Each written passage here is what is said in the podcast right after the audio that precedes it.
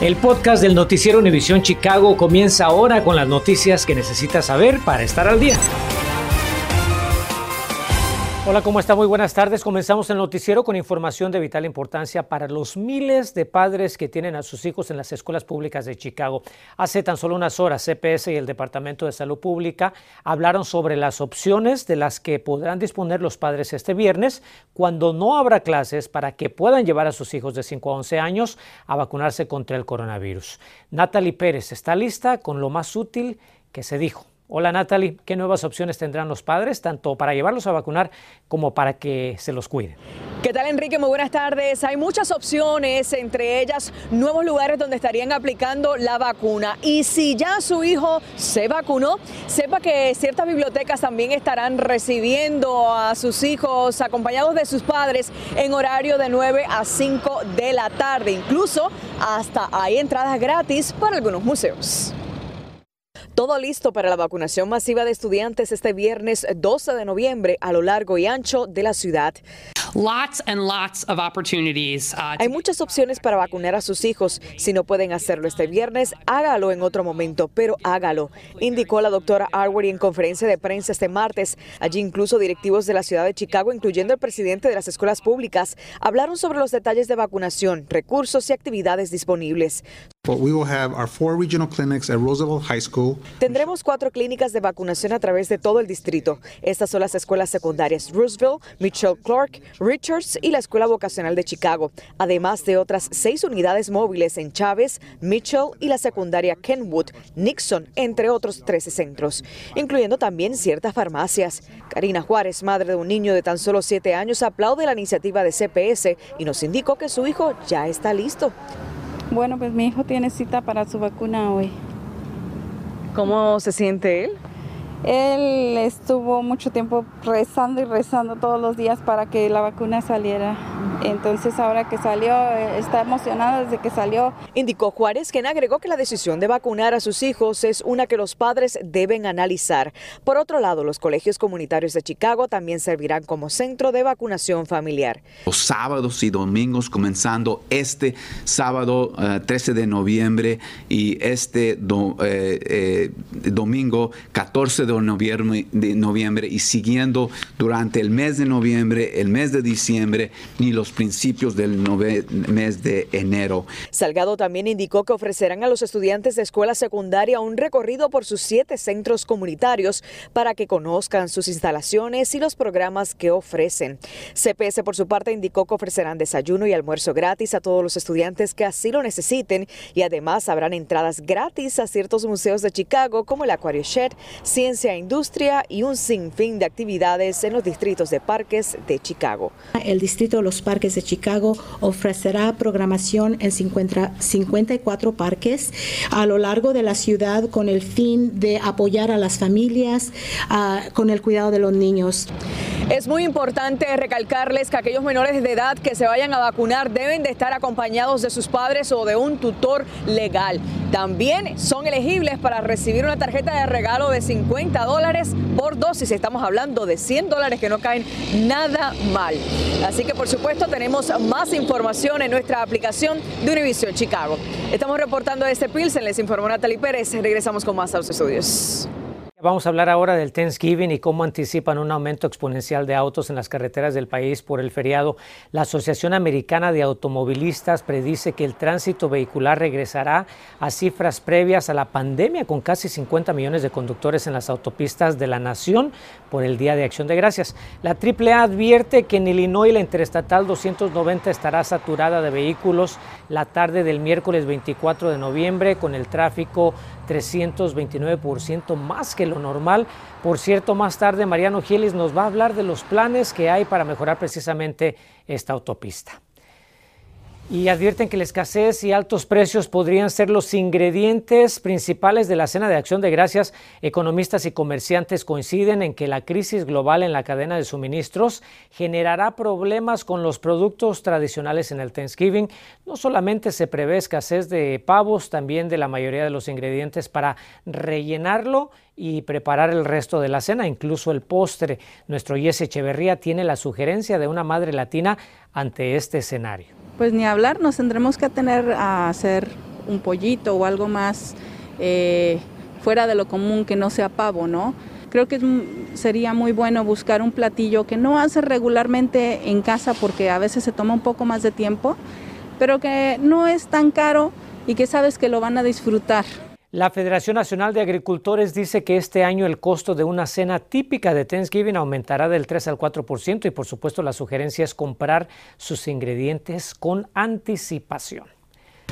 Muchos quieren remodelar la autopista 290, lo que está generando un debate. ¿Vale la pena por los dolores de cabeza que crearían los cierres de carriles por meses? ¿Qué piensa usted? Bueno, tenemos lo que la gente dice en las calles.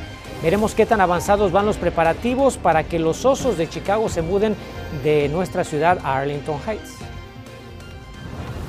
Una eventualidad le puede ocurrir a cualquiera y en cualquier momento, bien sea una enfermedad, una deportación o alguna situación que evite que usted pueda cuidar a sus hijos menores de edad. Investigamos lo que debe hacer para protegerlos legalmente. Estás escuchando el podcast de Noticiero Univisión Chicago. Si maneja por la autopista 290, seguramente ha notado el tráfico que hay. Por tal razón, Mariano Giles analizó una propuesta para renovar dicha carretera. La propuesta asegura que generaría empleos y mejoraría la seguridad de los conductores. Mariano nos cuenta qué piensan sobre esto los residentes por el cierre de carriles y tráfico que esto les provocaría. This vote, the yeas are 228 and the nays are 206. The motion is adopted. En cuanto el Congreso aprobó el paquete de infraestructura del presidente Joe Biden por un billón de dólares, aquí en el área de Chicago, ni lentas ni perezosas, autoridades electas inmediatamente presentaron un proyecto para traer algo de los fondos públicos que muy pronto estarán disponibles. Su idea, reconstruir la Interestatal 290, sobre todo el tramo que cubre desde el centro hasta la Interestatal 88. Por eso, esta tarde volvimos a recurrir a nuestra unidad móvil para comprobar por qué, como dicen expertos, ensanchar y reparar la autopista Eisenhower debe ser una prioridad. ¿Sabe usted cuál es la mejor forma de evitar el congestionamiento en la 290? Pues elegir una ruta alterna. De hecho, la Eisenhower fue distinguida en 2019 con la triste denominación de ser la arteria más congestionada de todo el país.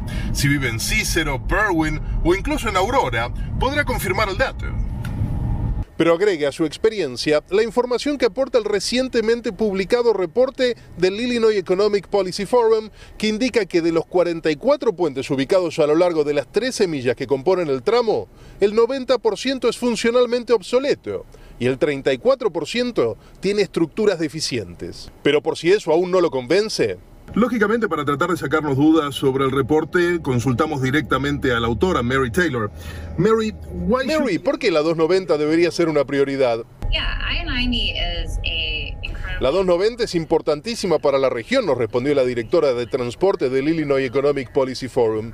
No solo conecta los suburbios del oeste con el loop, sino que es vital para la economía regional y no ha sido mantenida correctamente por décadas. Como resultado, apunta el reporte, el nivel de accidentes vehiculares fatales es elevado, 4.3 por año desde 2010 hasta 2019. Pero más allá de resolver problemas estructurales, explica la experta, la reconstrucción de la Eisenhower puede acarrear más beneficios. En nuestro análisis descubrimos que la reconstrucción de la 290 podría crear 22.000 puestos de trabajo que pagarían un promedio de 80.000 dólares al año, explica Tyler. Además, agrega, podría tener un impacto en la economía regional calculado en los 2.600 millones de dólares, casi dólar por dólar lo que costaría el proyecto culmine. Lo que no dice la experta, ni figura en el reporte, es cuánto podría durar la obra ni qué tipo de inconvenientes causaría a quienes usan la Eisenhower a diario. Por eso los residentes del área dudan. ¿Te parece buena idea? No, pues es lo mismo. Tú dices que reconstruirla no vale la pena. Pues es, o sea, es, de pensarle, sí, estaría bien, pero como dices tú, también el tiempo que se van a tardar en construirlo, tres, cuatro, cinco años, sepa Dios cuánto se van a tardar, entonces va a ser una pesadilla. Pero entonces, ¿cuál es el mal menor? ¿Una autopista obsoleta y peligrosa? ¿O una construcción que pueda mantenerla parcialmente cerrada por varios años? Déjenos sus comentarios en nuestra app o en redes sociales y participe del debate. Mariano Gielis, Noticias Univisión Chicago. Gracias a Mariano y a lo largo de la pandemia le hemos dado información sobre diferentes temas que lo afectan y esta tarde no es la excepción, ya que Erika Maldonado, en vivo desde el norte de la ciudad, nos presenta la historia de un niño que por cosas del destino repentinamente se quedó desamparado y el buen gesto que tuvo con él una amiga de la familia. Erika, cuéntanos qué tan frecuentes son estos casos y qué podemos hacer al respecto. Bueno, Enrique, tan solo el año pasado, entre el coronavirus y las deportaciones, miles de menores de edad no tienen o quedaron desprotegidos sin el cuidado de sus padres aquí en los Estados Unidos. Por eso quisimos darle a usted las herramientas para que pueda prepararse y protegerlos antes de que sea demasiado tarde y lo impensable que puede pasarle a cualquiera también le ocurra a usted. Era mi amiga, mi mejor amiga, más que mi amiga era una hermana. Entonces mis hijos y Junior han crecido desde chiquitos, desde los tres años conozco a Junior y este y obviamente tenía que hacerlo porque ella no tiene ningún familiar aquí en este país. La señora Rosa Valladares tiene un corazón de oro y tras la muerte de su mejor amiga a los 38 años, decidió hacerse cargo de su hijo Junior, quien no tiene quien lo cuide, pues su papá no puede hacerse cargo. Le ha dado casa, comida y educación y amor junto a su familia, pues dice le preocupa su futuro. Él tiene que estar en un lugar bien, en donde lo cuiden y lo protejan. Y está en mi casa, lo estoy cuidando, protegiendo.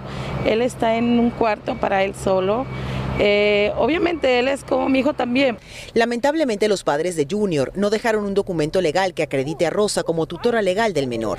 Consultamos con el abogado familiar Jeanette Castillo, quien no tiene que ver con el caso de Rosa y Junior, para conocer el proceso que los padres tienen que seguir para proteger legalmente a sus hijos. Es importante tener un testamento porque un testamento puede nombrar la persona que los padres van a querer que tienen custodia ya después de que algún accidente o alguien se muere.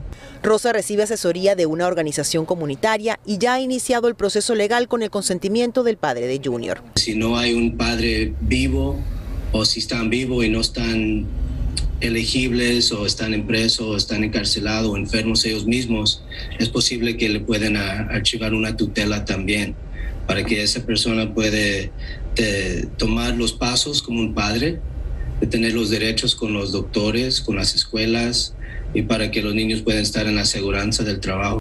Junior dice que a pesar del dolor de perder a su mami, solo tiene amor y agradecimiento en su corazón hacia Rosa y su familia.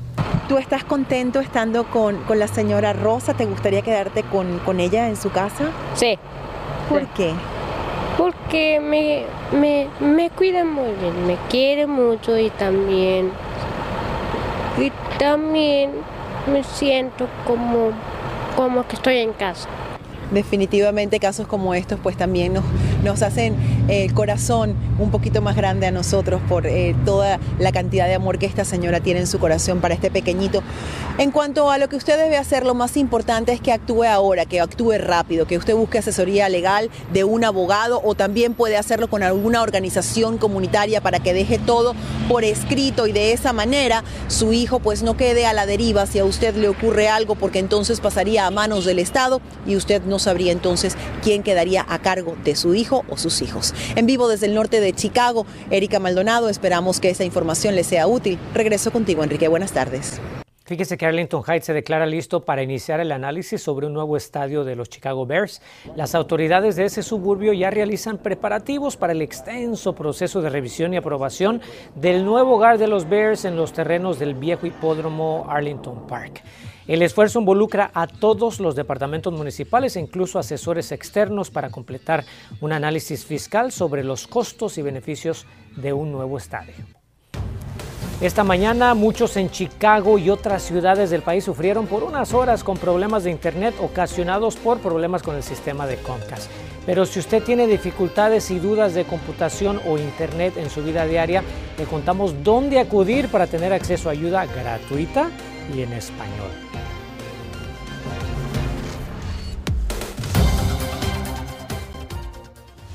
Estás escuchando el podcast del noticiero Univisión Chicago.